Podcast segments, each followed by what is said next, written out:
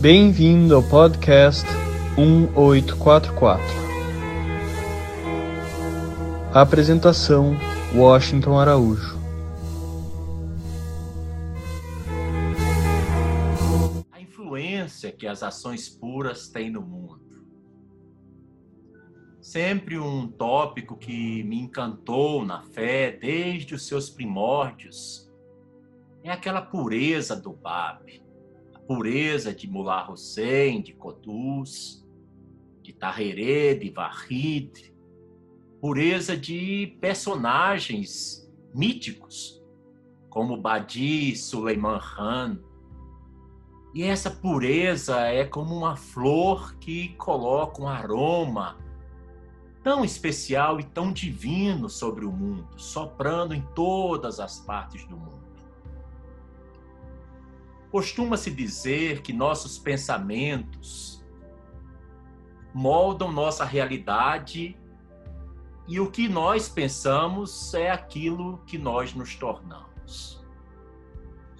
Mas será que existe realmente uma ligação entre nossos pensamentos e a realidade? Pensar e meditar com visões de sucesso no futuro, por exemplo, realmente faz alguma diferença quando nós temos que lidar com os obstáculos reais que nós enfrentamos todo dia em nossas vidas? Algumas pessoas acreditam firmemente que o pensamento positivo obra, faz maravilhas. Enquanto outras pessoas são mais céticas, elas acham que as coisas acontecem, não importa se você tem um pensamento positivo ou não. Mas frequentemente os pensamentos eles são vistos como coisas distintas da realidade. E isso é para os otimistas e para os pessimistas. Eles acham que o pensamento é uma coisa e a realidade é outra, quase sempre muito diferentes. Então os pensamentos eles são vistos muitas vezes como algo intangível, abstrato, que pertence a um reino interior, a algo interno e não ao mundo dos fenômenos naturais. Por outro lado, queridos amigos, a realidade passa a ser vista como sendo a soma do mundo externo que nos rodeia e as nossas circunstâncias. O grande filósofo espanhol, Maricruz deve conhecer, chamado Ortega y Gasset, ele dizia: Eu sou eu e minhas circunstâncias. Então, a realidade para muitas pessoas é a soma do mundo externo mais as nossas próprias circunstâncias físicas, como tantas outras dicotomias, essa distinção provavelmente é uma simplificação muito exagerada. Por isso, ela não é totalmente útil. Ou seja, o pensamento e a realidade não podem ser vistas como água e óleo, senão tem alguma coisa muito esquizofrênico, muito maluco nessa história. Eu pergunto a vocês: o que cada um de vocês gostaria de manifestar em sua vida nessa noite e no dia de amanhã? O primeiro passo é a gente fazer a nossa intenção acontecer. Porque se não tivermos intenção, nenhuma motivação, nenhum motivo, nada vai acontecer. É a inércia, é a passividade. Eu fui pesquisar no dicionário Webster para descobrir como é, é dicionarizada a palavra intenção, motivação, e descobri com muita alegria que é dito que a intenção é a determinação de agir de uma certa forma, de uma certa maneira, procurando alcançar um certo resultado. Ou seja, se você tem a intenção de algo, você descobre qual é o meio para tornar aquele algo real, algo que venha a acontecer. e também que é uma intenção positiva, que sempre acompanha o fluxo do universo, que passa então a conspirar com a gente. Então, o universo nos ajuda quando nós temos uma intenção muito clara e procuramos o um meio de tornar aquela intenção algo real e concreto. Tentar o nosso melhor para alinhar nossas intenções com a vontade de Deus, isso atrai consequências construtivas para todos. Eu vou me socorrer do poeta que eu gosto muito, Ralph Waldo Emerson. Ele dizia que uma boa intenção se reveste de um poder repentino. Quando você tem uma boa intenção, você é bem intencionado, você passa a dispor de um poder que do nada você nem sabia que tinha e ele surge dentro de você. Outro poeta, o Lloyd Strom, dizia que a vontade de Deus é tudo aquilo que nós fazemos com boa intenção. Eu gosto muito dessa frase do Lord Strong. A vontade de Deus é tudo aquilo que nós fazemos com boa intenção. Mas eu não quero ficar com dois poetas ocidentais. Eu fui procurar o grande poeta oriental, esse pássaro persa maravilhoso, Jalalud de Rumi. Rumi dizia que todas as dúvidas, os desesperos e os medos se tornam insignificantes quando a intenção da vida se transforma em amor. De acordo com as escrituras barrais, não apenas os nossos pensamentos moldam nossa realidade externa, mas também os nossos pensamentos são a nossa própria realidade. Mas o que quer dizer isso? Porque nós sabemos, Abdul Bahá diz que nós somos o que nós pensamos. Está lá no livro Resposta a algumas perguntas. Mas o que será que Abdul Bahá queria dizer com isso? Bem, o mestre, que agora, em mais uns meses, estará celebrando o centenário de seu passamento, de sua ascensão, ele descobriu, é, ele desvelou, ele descobriu o poder do pensamento humano com essas abençoadas palavras que eu vou compartilhar com vocês. Abdul Bahá dizia: a realidade do homem é seu pensamento, não seu corpo material. A força do pensamento e a força animal atuam como parceiras embora o homem seja parte da criação animal, ele possui um poder de pensamento superior a todos os outros seres criados. É, é realmente belíssima essa definição de Abdu'l-Bahá. Então nós vemos que nós humanos, assim como também os animais, nós humanos possuímos corpos físicos que são movidos por uma força material. No entanto, nós somos diferentes dos animais por causa do poder e da sofisticação da nossa força de pensamento. Os animais respondem diretamente ao seu mundo externo, movidos unicamente por seus instintos. Mas qual será então o papel da força do pensamento se os humanos, assim como os animais, são dotados de uma variedade de sentidos físicos que seriam suficientes para dar sentido e responder às necessidades que nós temos no mundo externo?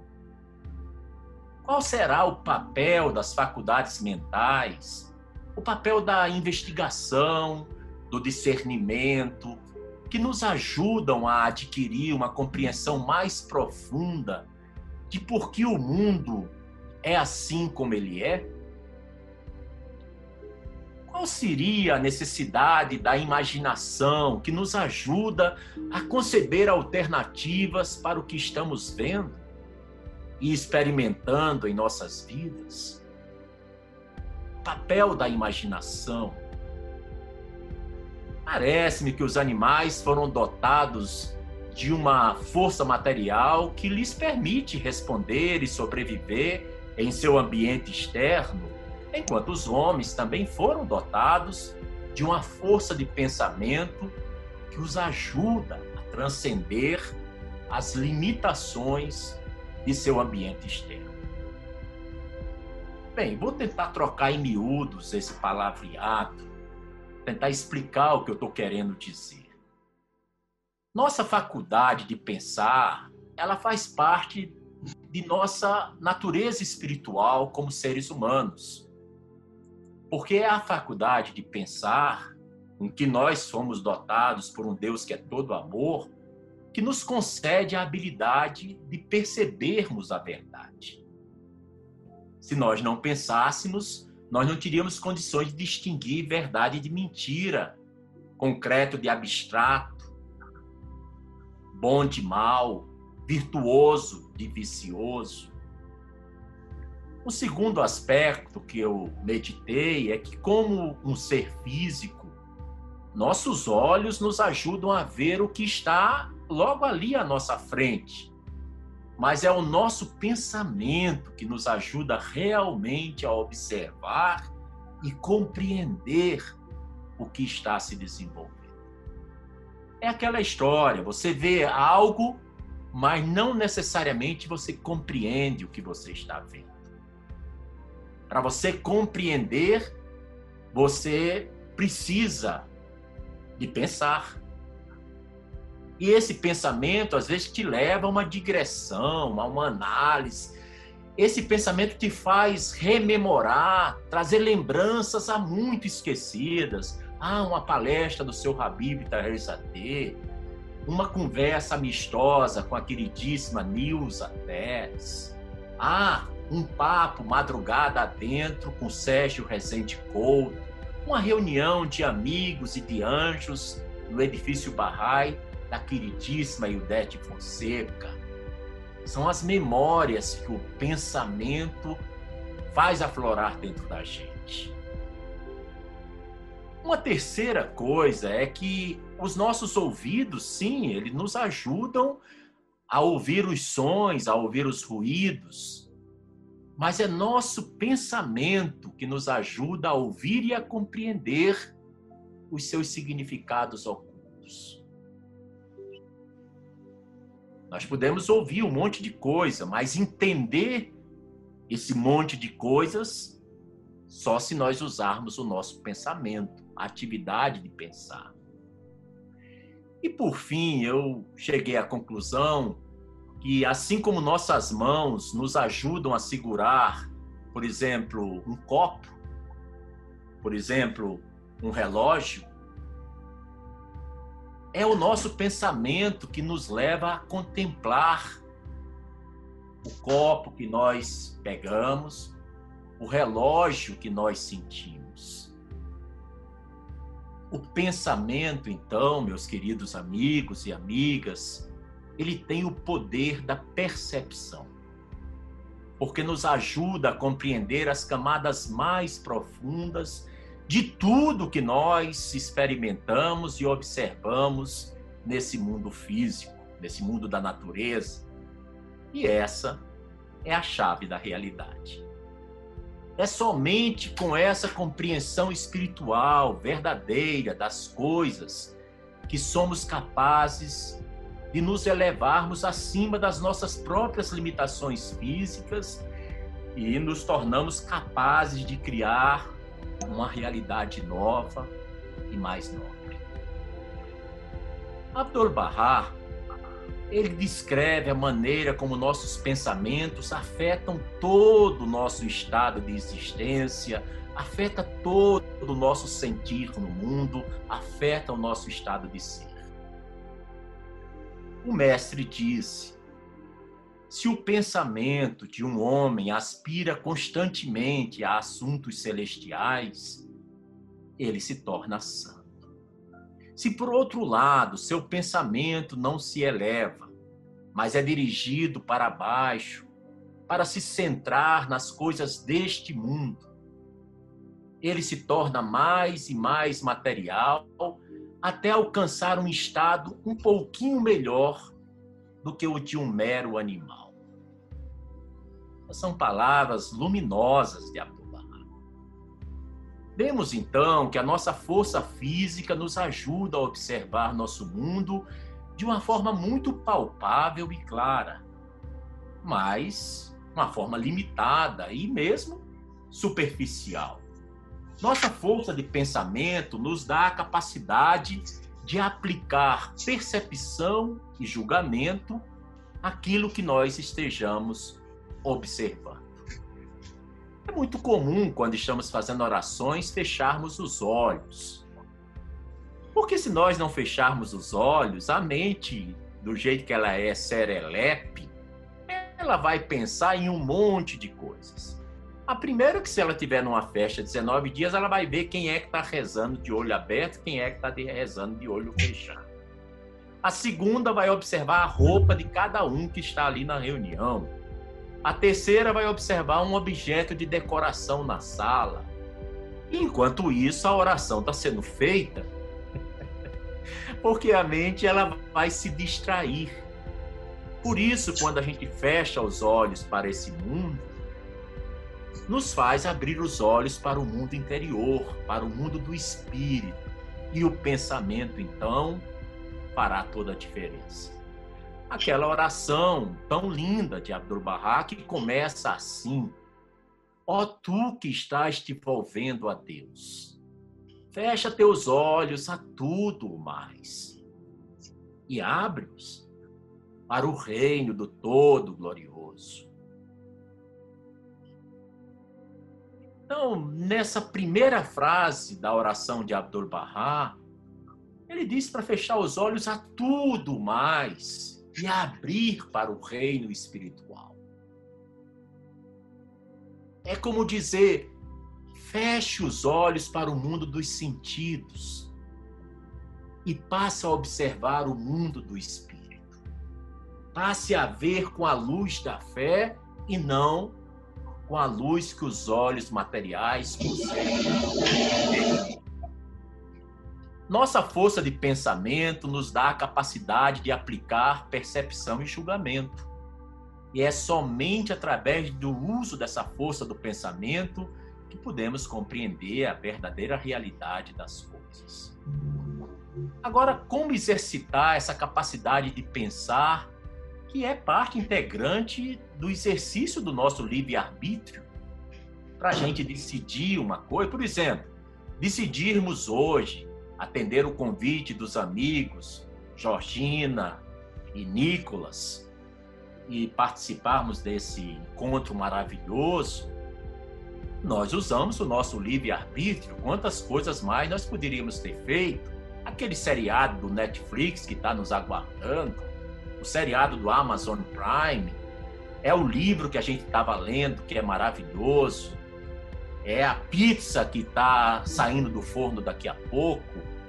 Nós poderíamos ter saído de casa, aproveitar que é a Black Friday, para alguns a Black Fraud, e torrarmos dinheiro achando que vamos ter grandes descontos. Afinal de contas, é uma vez por ano mas cada um de nós usou o livre-arbítrio para estarmos juntos nessa reunião.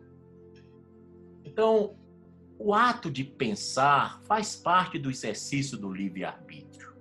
Se nós não pensássemos nos prós e nos contras, nós não chegaríamos à conclusão, por exemplo, de termos decidido estarmos aqui reunidos. Para realizar sua intenção mais profunda, cada um de nós deveria começar a dizer em voz alta coisas assim. Pretendo ser mais amoroso. Pretendo trazer mais prosperidade à minha vida. Pretendo ser um marido, um pai, um filho, um irmão, um cunhado, um amigo mais presente. Pretendo ser grato Quantas coisas boas acontecem, quantas coisas maravilhosas estão diante de nós, e às vezes nem nos damos conta de que tudo isso é uma dádiva para a gente. É aquela história, a pessoa só valoriza a saúde quando está doente. Só valoriza uma coisa boa que conquistou quando acabou de perder. É uma dicotomia, é uma contradição. Mas seja o que for, queridos amigos, a intenção, Felipe Fagundes, é o início do caminho para a realização de algo, seja lá o que for. Tudo que a gente tem a fazer, nós precisamos ter primeiro essa intenção, Mônica. A intenção precede a ação. A motivação precede o ato, o gesto. Eu acho que tem algum microfone vazando áudio. Para que as nossas intenções se manifestem verdadeiramente na forma de atos e ações, as nossas intenções precisam ser em benefício de todos, em benefício do maior número possível de pessoas. Porque todos nós temos uma bússola moral, uma bússola espiritual interna que pode nos guiar se nós a deixarmos. Assim como ao meio-dia fazemos as abluções, lavamos o rosto, lavamos as mãos, e a nossa bússola interior nos dirige ao Quebler do mundo Bahá'í, ao santuário sacratíssimo de Bahá'u'lláh, ali na mansão de Bardi, na cidade prisão de Arca, a Terra Santa, também é verdade que as nossas intenções, elas fazem funcionar dentro da gente essa bússola moral que pode nos guiar. Mas nós precisamos prestar atenção a ela. Porque intuitivamente tudo que a gente faz vocês vão observar de cara, a gente já sabe se é algo meritório, se é algo bom ou se é algo indigno ou algo malévolo ou malicioso. Nós temos essa percepção pelo ato do pensamento que a gente já falamos. Nossa bússola interna não pode prever as consequências exatas dos nossos atos. Mas uma coisa eu garanto a vocês: se os nossos pensamentos e intenções forem puros, geralmente deles irão ocorrer e resultar resultados muito positivos. As escrituras sagradas barrais nos mostram que existem várias maneiras pelas quais um pensamento simples pode ter um impacto profundo no reino físico da existência. Eu me lembro que, ainda garoto, com 17 anos, primeira vez que eu li narrativa de Nabi, Os Rompedores da Alvorada, e como foi emocionante aquela cena quando é, Mullah Hussein recebe um tiro fatal no episódio do Forte Sheikh Tabarsi, Fechem os olhos e se imaginem lá no Forte Sheikh Tabaxi. Isso há menos de 200 anos atrás. E quando Coduz chega e teve aquela procissão lindíssima, os duzentos e poucos babis entraram pela floresta do Mazindarã, cada um com uma vela acesa, entoando cânticos de louvor a Coduz foi chamado por Barraulá de o puro, e dão a notícia de que Mullah Hussein tinha falecido num dos últimos combates. E é tão emocionante nós vermos que Koduz imediatamente quer visitar Mullah Hussein. Quer fazer orações diante do seu corpo já sem vida. E como é inspirador, como é belo, é comovente aqueles babis terem escutado pela porta um diálogo travado entre Mullah Hussein e Koduz e Mullah Hussein se escuta dizendo estás satisfeito comigo? É algo muito precioso. é a força do pensamento e é a força da intenção. Mesmo já não habitando esse mundo, a sua grande questão da sua essência espiritual era saber se o abençoado Coduz estava com ele satisfeito. Abdu'l-Bahá nos fala sobre o poder de um único pensamento como suficiente para alcançar amor e unidade. Ele disse o seguinte: Exorto a cada um de vocês que concentre no amor e na unidade todos os pensamentos de seu coração. Quando um pensamento de guerra vier, oponha-o por um pensamento mais forte de paz. Um pensamento de ódio deve ser destruído por um pensamento de amor mais poderoso. E diz mais: quando os soldados do mundo desembaiam suas espadas para matar, os soldados de Deus se dão as mãos. Nada é impossível, continua Abdu'l-Bahá, para a benevolência divina de Deus. Não se desesperem, trabalhai constantemente, sinceridade e amor vencerão o ódio. Volvei seus rostos firmemente para a luz do mundo. Meus queridos amigos e amigas, as nossas intenções sempre criam aquilo que vai voltar para nós, voltar para a nossa vida, e que os hindus, por exemplo, chamam de karma. O que você planta, você colhe. Os ensinamentos da nossa amada fé, os ensinamentos barrais, dizem que as intenções conscientes moldam nossa realidade.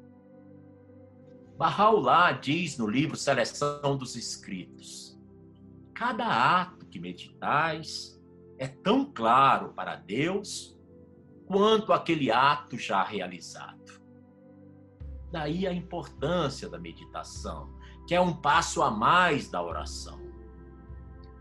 Alguns buscadores da verdade consideram a intenção superior à ação, escreveu Abdul Bahá. Pois uma boa intenção é luz absoluta e é inteiramente santificada do menor traço de malícia. Isso está no livro Resposta a Algumas Perguntas. Então, se cada um de nós quisermos ter uma vida boa, cada um de nós tem que prestar atenção urgente às nossas intenções. Eu não esqueço daqueles meus amigos barrais, um deles, o queridíssimo Dorian Seabra, que sempre me dizia, querido Tom, todo dia eu faço oração para ganhar na Mega Sena. Ganhando na Mega Sena, eu vou apoiar muitíssimos fundos da fé não vai ter mais nenhuma dificuldade, nenhum dos fundos da fé. Ou seja, tudo depende das nossas intenções. Nosso querido Dorian faleceu muito cedo, partiu desse mundo muito cedo. E pelo que me consta, ele nunca ganhou na Mega Sena. Ou seja, se nós quisermos ter uma vida boa, nós temos que prestar atenção às nossas intenções. E todos os dias temos que ser claros sobre o que nós pretendemos fazer daquele dia. Porque o propósito da nossa intenção geralmente se concretiza. Ao longo do dia, temos que nos lembrar Quais são as minhas intenções agora? Quais são as motivações internas que me impulsionam a agir dessa forma ou dessa outra maneira? Embora imperfeitos, às vezes nós todos ficamos distantes, muito aquém dos nossos objetivos. Mas a intenção sincera de fazer a coisa certa sempre considera-se como sendo aquilo que é o melhor ponto de partida para qualquer ação. Em 1923, nosso amado guardião Shoghi Effendi tinha apenas 26 anos de idade. E ele escreveu uma carta, imagina, escrita aos barrais do Oriente. Não era nem para um país só do Oriente, era aos barrais do Oriente. E o amado guardião iluminou os amigos com essas frases. Em primeiro lugar, deve-se usar todos os meios possíveis para purificar o coração e os motivos. Caso contrário, envolver-se em qualquer forma de empreendimento seria fútil. Às vezes, é claro, nós podemos até suspeitar que outras pessoas tenham intenções prejudiciais, egocêntricas, egoístas. Mas para as pessoas que desconhecem a lei da intenção, para essas pessoas os seus pensamentos só giram em torno delas. E elas estão alheias às consequências perniciosas, malévolas que certamente surgem de seu rastro. Fui socorrido de novo pela generosidade do amado mestre Abdul Bahá, quando, no seleção dos seus escritos, escreveu: Não deixe que nenhuma doçura de língua os engane, pelo contrário, considere o motivo de cada alma e pondere o pensamento que ela nutre. Esteja imediatamente atento e vigilante. Como nós estamos vendo, queridos amigos, Abdu'l-Bahá também falou sobre o papel que os pensamentos e as ideias têm na transformação social. Ele disse que toda alma imperfeita é egocêntrica e pensa apenas em seu próprio bem. Mas à medida que seus pensamentos se expandem um pouco mais, ele começa a pensar no bem-estar e no conforto de sua família. Se as suas ideias, continua Abdu'l-Bahá, se alargarem ainda mais, a sua preocupação será a felicidade de seus concidadãos. E se eles ainda se ampliarem, ele estará logo pensando na glória de sua terra e de sua raça. Mas, diz Abdu'l-Bahá, quando as ideias e visões alcançam o grau máximo de expansão e atingem o estágio de perfeição, então ele se interessa pela exaltação da humanidade como um Ele então será o buscador do bem e da prosperidade de todas as terras. E conclui Abdu'l-Bahá dizendo: Isso é indicativo de perfeição. A pessoa sábia, queridos amigos, irá gravitar, ficar em volta daquelas pessoas que têm propósitos virtuosos. Tem aquele ditado antigo: diz-me com quem andas. É óbvio que a gente deve procurar ter as amizades mais nobres e elevadas, mais espirituais, porque essas pessoas são como pequenas é, chamas acesas no nosso caminho, do nosso processo decisório. Porque nos cercar de pessoas bem intencionadas não apenas nos inspira, mas também nos torna mais fortes espiritualmente.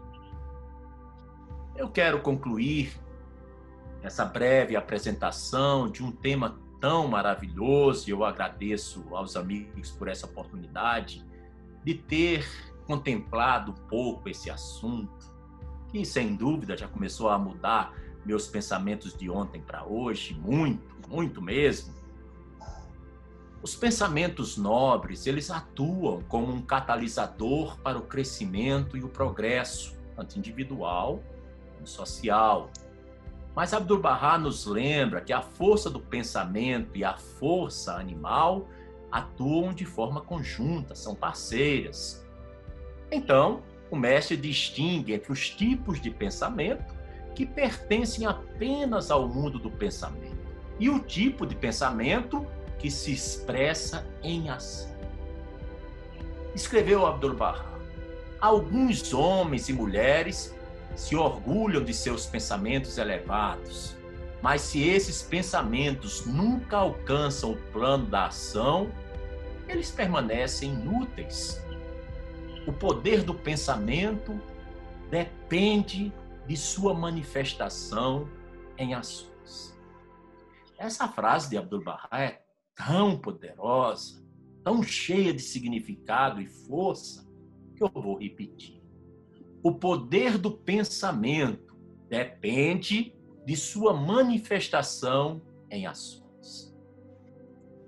Abdu'l-Bahá falou que o pensamento de um filósofo pode, no entanto, no mundo do progresso e da evolução, traduzir-se nas ações de outras pessoas, mesmo quando elas próprias, os próprios filósofos, são incapazes ou não querem mostrar seus grandes ideais em suas próprias vidas.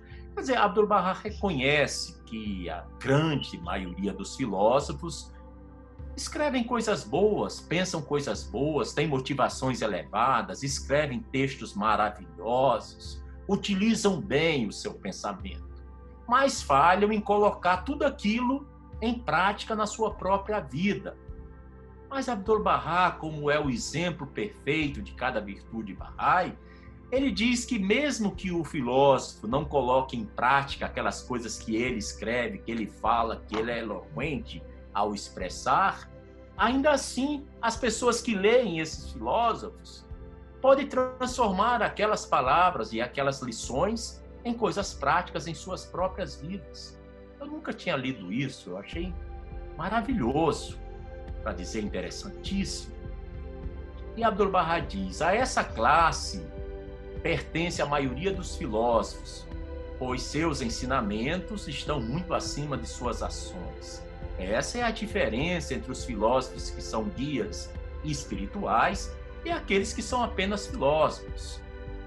O mestre espiritual é o primeiro a seguir seu próprio ensinamento. O mestre espiritual traz para o mundo da ação suas concepções e ideais espirituais. Seus pensamentos divinos são expressos e manifestos ao mundo. E seu pensamento é ele próprio, do qual ele é inseparável. Queridos amigos, o verdadeiro valor do pensamento depende de sua manifestação em ação. Pensamentos elevados devem se manifestar em ação. Agora, encontrar o equilíbrio entre usar a força do pensamento e a nossa força física ou animal nem sempre é fácil. Por um lado, nós somos chamados a concentrar nossos pensamentos em princípios espirituais muito elevados e às vezes um tanto abstratos, para que possamos, além das limitações de nossas circunstâncias físicas, seguirmos. Por exemplo, quando Barraulá diz: Ó oh amigo, no jardim de teu coração nada plantes, salva a rosa do amor. Aquilo que o médico vê o coração como um, músculo que fica bombeando sangue o tempo inteiro, que tem um cadenciamento, uma palpitação própria. É a mesma coisa do coração que é vista na linguagem espiritual como sendo o centro das emoções humanas. Não é à toa que o amor, desde que entendemos por gente, é simbolizado por um coração vermelho. Mas quando Barraulá, caminhando às margens do rio Tigre, nos chamou de amigo, que beleza! E nos disse para plantar no jardim de nosso coração. Já disse que no nosso coração tem um jardim. E que não é para plantar qualquer coisa, é somente a rosa do amor. Vejam só que experiência magnífica essas palavras têm quando nós deixamos o nosso pensamento se desenvolver sobre elas. Um outro ponto importante é que, por um lado, nós também somos obrigados a permanecer engajados no nosso dia a dia, no nosso mundo físico, encontrando maneiras de colocar os nossos pensamentos nobres em ações concretas. Oração e meditação, bem como a leitura das escrituras sagradas, são uma ferramenta das mais importantes para transformar nossos pensamentos elevados em ações práticas. Nós precisamos de orar e precisamos de meditar. Orar porque a gente suplica a bênção de Deus, a graça de Deus. Meditar para a gente entender como tornar a nossa intenção pura. Então, com essas duas forças, nós estamos aptos a transformar ideais em coisas práticas. Essas práticas espirituais fortalecem nossa força de pensamento e faz com que a gente remodele as nossas percepções. E é por meio dessas práticas que podemos transcender as nossas limitações físicas e agir de uma maneira consistente com os princípios profundos que nós acreditamos. Minha oração por você é que suas faculdades e aspirações espirituais possam aumentar diariamente e que você nunca irá deixar que o sentido material de seus olhos ocultem as glórias da iluminação celestial.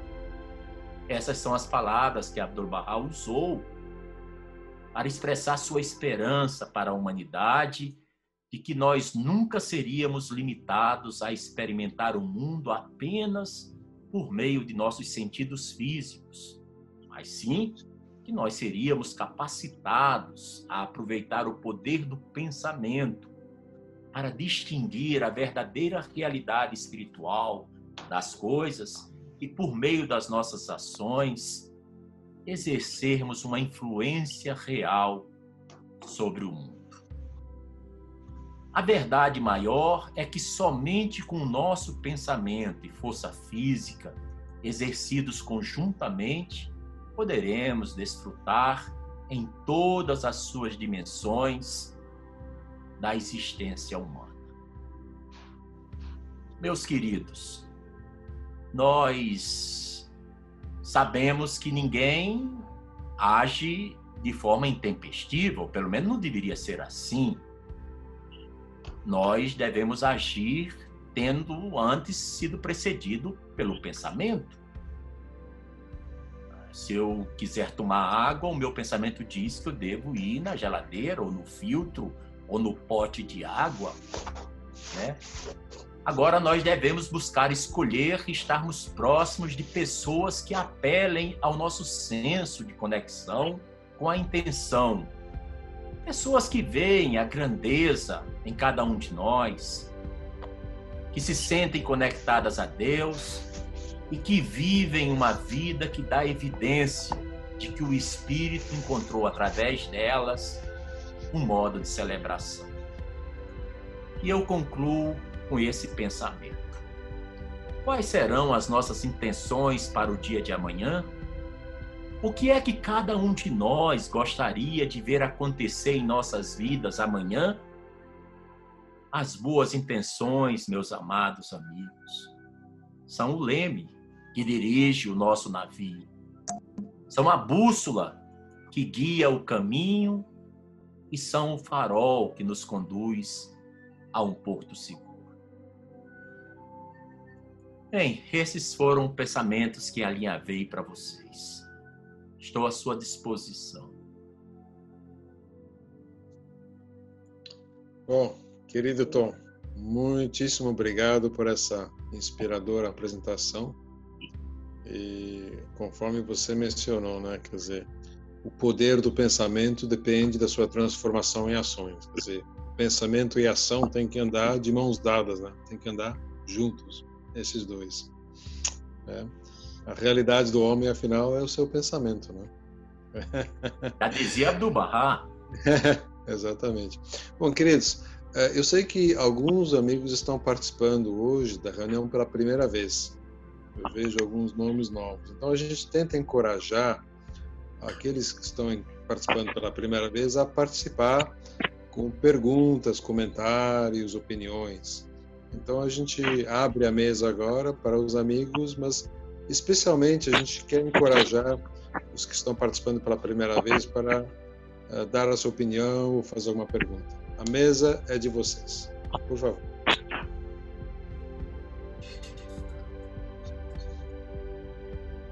E se ninguém perguntar, eu peço para a Georgina dar um embalo aí. Eu tô clonado nessa live, eu tô aparecendo realmente duas vezes. É, temos dois tons, é um tom-tom, realmente é um tom-tom. É, e quando eu viro a cara para um lado, o outro também vira. é tão engraçado isso. É. é um tom só não chega, tem que ter dois, né? Vocês não mereciam essa desgraça. Gente, eu acho que tem pessoas que querem é, talvez dar a opinião delas sobre quais seriam essas ações que a, pessoa poderia fazer na prática para mudar o mundo. Isso. Vamos lá, gente. Vamos encorajar aí. Quem gostaria de fazer uma pergunta? Dar uma opinião? Por favor. Manifestem-se. Opa, temos, temos alguém aí. Você gostaria de falar?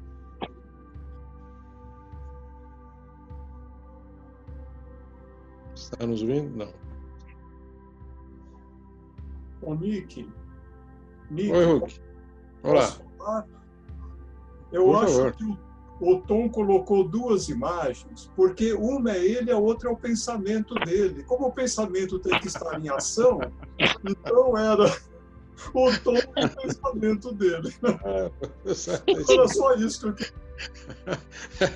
Você acertou mesmo. É isso mesmo. Estamos vendo o pensamento do Tom. Genial, genial. É uma boa ideia. Eh, una pregunta. Sí. ¿Cuál de dos imágenes es el pensamiento? ¿Cuál es la real? Sí, boa, boa pergunta. Maricruz, por favor, eu, você é da onde? Você é de onde é? De Espanha. Espanha? Ah, encantado, encantado, muito gosto. Yes. Del norte de España. Norte de Espanha, opa, maravilha, que maravilha, que lindo. Pero vivo debajo de Barcelona. Ah, sí, ok.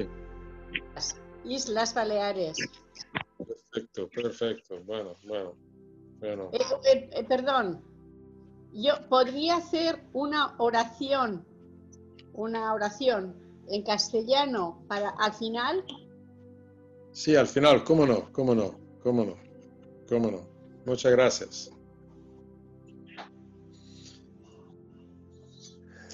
Bom, queridos amigos, queridos amigos, estamos aí incentivando, temos mais alguns instantes, né? Temos mais alguns minutos, uh, conforme dissemos, a mesa de vocês para fazer quaisquer perguntas ou comentários. Eu queria fazer uma pergunta para o Tom. Por, por favor. Bom, Janete, Curitiba. Então, é, nessa última, porque o tema é, é muito amplo, né, Tom? Você já, já falou e a gente tem tantos caminhos né, para poder fazer a, a, diferença com as ações. Mas agora, no final, você e uma outro, outro senhor comentou realidade, que Abdul Bahá fala que a realidade do homem, a verdadeira realidade é o nosso pensamento. Você poderia fazer um, correlacionar isso com a nossa atitude? Quer dizer, eu sempre acho que nós somos aquilo que fazemos. Porque, e, e concordo com Abdul Bahá também, porque mesmo o que você vai fazer, a sua ação, passa antes por uma intenção, pelo seu pensamento de fazer. Mas quando ele fica só na intenção e não faz, então não demonstrou. Então, como isso, realidade é o pensamento, e no meu caso eu acho mais que a realidade é a ação. A verdadeira realidade de cada um de nós. Você poderia conjecturar comigo sobre isso? Sim. É, o que Abdu'l-Bahá nos ensina em vários outros momentos nos seus textos principalmente quando ele se refere, por exemplo, à força da oração em nossa vida. O amado mestre diz que a oração é tanto palavras quanto melodia. Né? Então ele diz que umas vezes o nosso coração se internece com a beleza das palavras, outras vezes com o som das palavras, com a melodia das palavras. Por isso, às vezes, algum Bahá'í pergunta eu posso fazer a oração só mentalmente, sem balbuciar? Nós sabemos que não, porque todos os textos sagrados diz para entoar, para recitar, para falar. Nenhum diz mentalize a oração. Porque a palavra, quando sai da boca humana, ela busca exercer influência no ambiente. Daí, entoai, ó servos, os versículos que foram revelados por Deus. Daí, Abdul Bahá diz que oração é tanto música, som, quanto letra e palavras. Esse ponto que a queridíssima amiga Janete Argenton coloca, às vezes passa batido em nosso pensamento ocidental, Maricruz. Porque muitas das pessoas entendem que nós tomamos ações de uma forma intempestiva e refletida, pero lo que passa é que cada uma de nossas ações é sempre precedida por um ato de intenção, de volição, de vontade. Mesmo que nós outros estamos no piloto automático, hacemos as coisas é, acreditando que não estamos pensando, em verdade pensamos sim. Eu há pouco tempo decidi tomar um pouquinho de água. Peguei a vasa de água e tomei um pouco. Poderia se pensar que eu não há pensado em hacerlo, simplesmente fui la vasa, tomei em minha mano e tomei a água.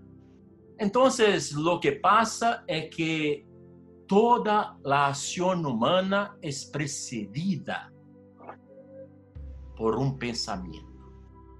Este pensamento se manifesta de diversos grados de expressão en el mundo de la naturaleza. Lo primero es la actitud. Por ejemplo, si estoy diante de las manos de la causa de Dios. Hace algunos años teníamos señor Furután, teníamos también señor Vargas, los dos últimos que nos ha dejado acá. Nosotros buscamos una actitud de reverencia, de respeto, porque el sinal de Dios en la tierra lo ha escogido como la mano de su causa, la mano de la causa del propio Dios. Entonces la actitud de reverencia no es una acción, pero es muy similar con una acción. Significa que si voy a encontrar una mano de la causa de Dios en, en el pasado, no me colocaría a hacer un zapateado, por ejemplo. Que todos están prestando la atención, todos están seguros en poder beber la fuente de las aguas vivientes que viene de esa alma bendita, nosotros tenemos que nos portar con reverencia. Cuando estamos para hacer la oración del mediodía, nosotros debemos nos colocar con los pensamientos fijos en Bardi, en Haram Akdas, en la tumba de Baha'u'llah. Automáticamente nuestro pensamiento, cuando ha decidido en ese momento voy a recitar la, la oración obligatoria corta, automáticamente ya hay un cambio en mi actitud. Voy a comunicarme con mi Dios. Voy a decir a Él lo que digo todos los días de mi vida. Que doy testigo de que tú eres más fuerte do que yo que tu eres mais sábio do que eu, que tu és rico e que eu sou pobre. Isso é um cambio, pero não necessariamente se cambiou o pensamento em uma ação, sino em uma atitude. Então, o que, o que a querida Janete Argenton falou é que nós podemos uh, lembrar que a atitude faz parte do processo da ação. São coisas inseparáveis. Às vezes a gente não sabe onde começa a atitude e onde começa a ação. Muitas pessoas até acham que é a mesma coisa. Mas dificilmente uma pessoa diz: eu vou participar da conferência de Badast. Eu estou na cidade de Isfahan. Eu estou no ano de 1848, no Irã, e vou para a conferência de Badast. Dificilmente ele se despede da esposa, dos filhos, dos pais e começa a andar em direção a Badast. Porque antes ele tomou a decisão de seguir a sua intenção pura de participar da conferência de Badast. Em nossa vida, Hulk Miranda, Paulo Soares Sotoski, amigo tão querido, Georgina, Max Willek, João Davi, Luiz Antônio Silva. Em nossa vida, todos nós tomamos muitas decisões, mas nós pensamos muito antes delas. Claro, quando eu digo pensamos muito, não significa que pensamos com sabedoria. Mais uma vez manifestamos nosso profundo agradecimento ao querido Tom Washington, Tom Araújo, pela sua bela e inspiradora apresentação.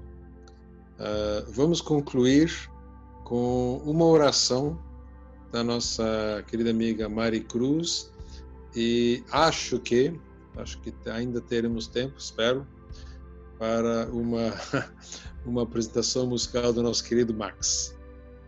Portanto, uh, esperamos que esses pensamentos sobre os quais uh, falamos hoje à noite possam realmente se manifestar em belas ações da nossa parte, da parte de todos que participaram hoje à noite.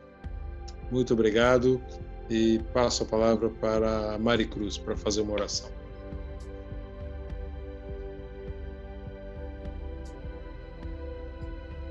Bendito es el sitio, y la casa y el lugar, y la ciudad y el corazón, y la montaña, y el refugio y la cueva, y el valle y la tierra, y el mar y la isla y la pradera, donde se ha hecho mención de Dios y se ha glorificado su alabanza.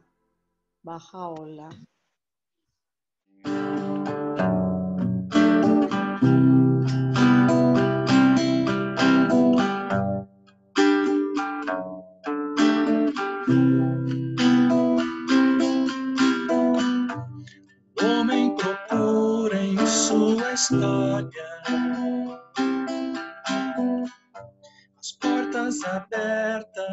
Abertas, os caminhos.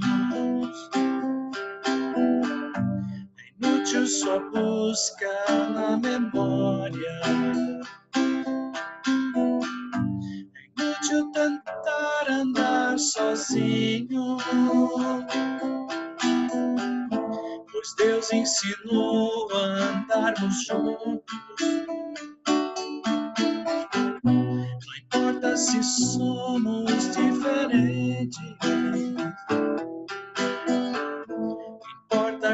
Poucos somos muitos. Porque você não vem com a gente mudar esse mundo, mudar esse mundo e um mundo novo bem melhor esse mundo,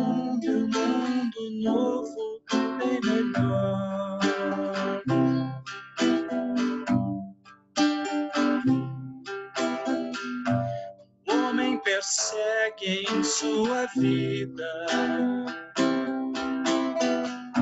os deuses das suas fantasias inútil buscar velhas saídas. É inútil o ódio desses dias. Pois Deus ensinou a amar-nos muito. Não importa se somos diferentes importa que aos poucos estamos juntos. Porque você não vem com a gente mudar esse mundo, mudar esse mundo e um mundo novo bem melhor. Mudar esse mundo e um mundo novo bem melhor.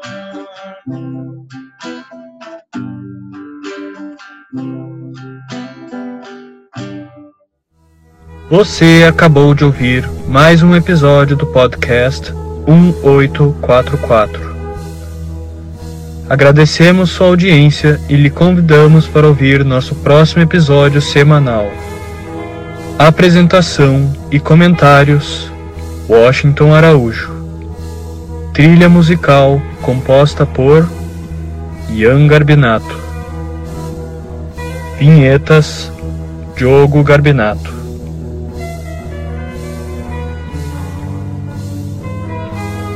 Contatos com a produção para comentários e sugestão de temas podem ser feitos através do e-mail podcast1844 gmail.com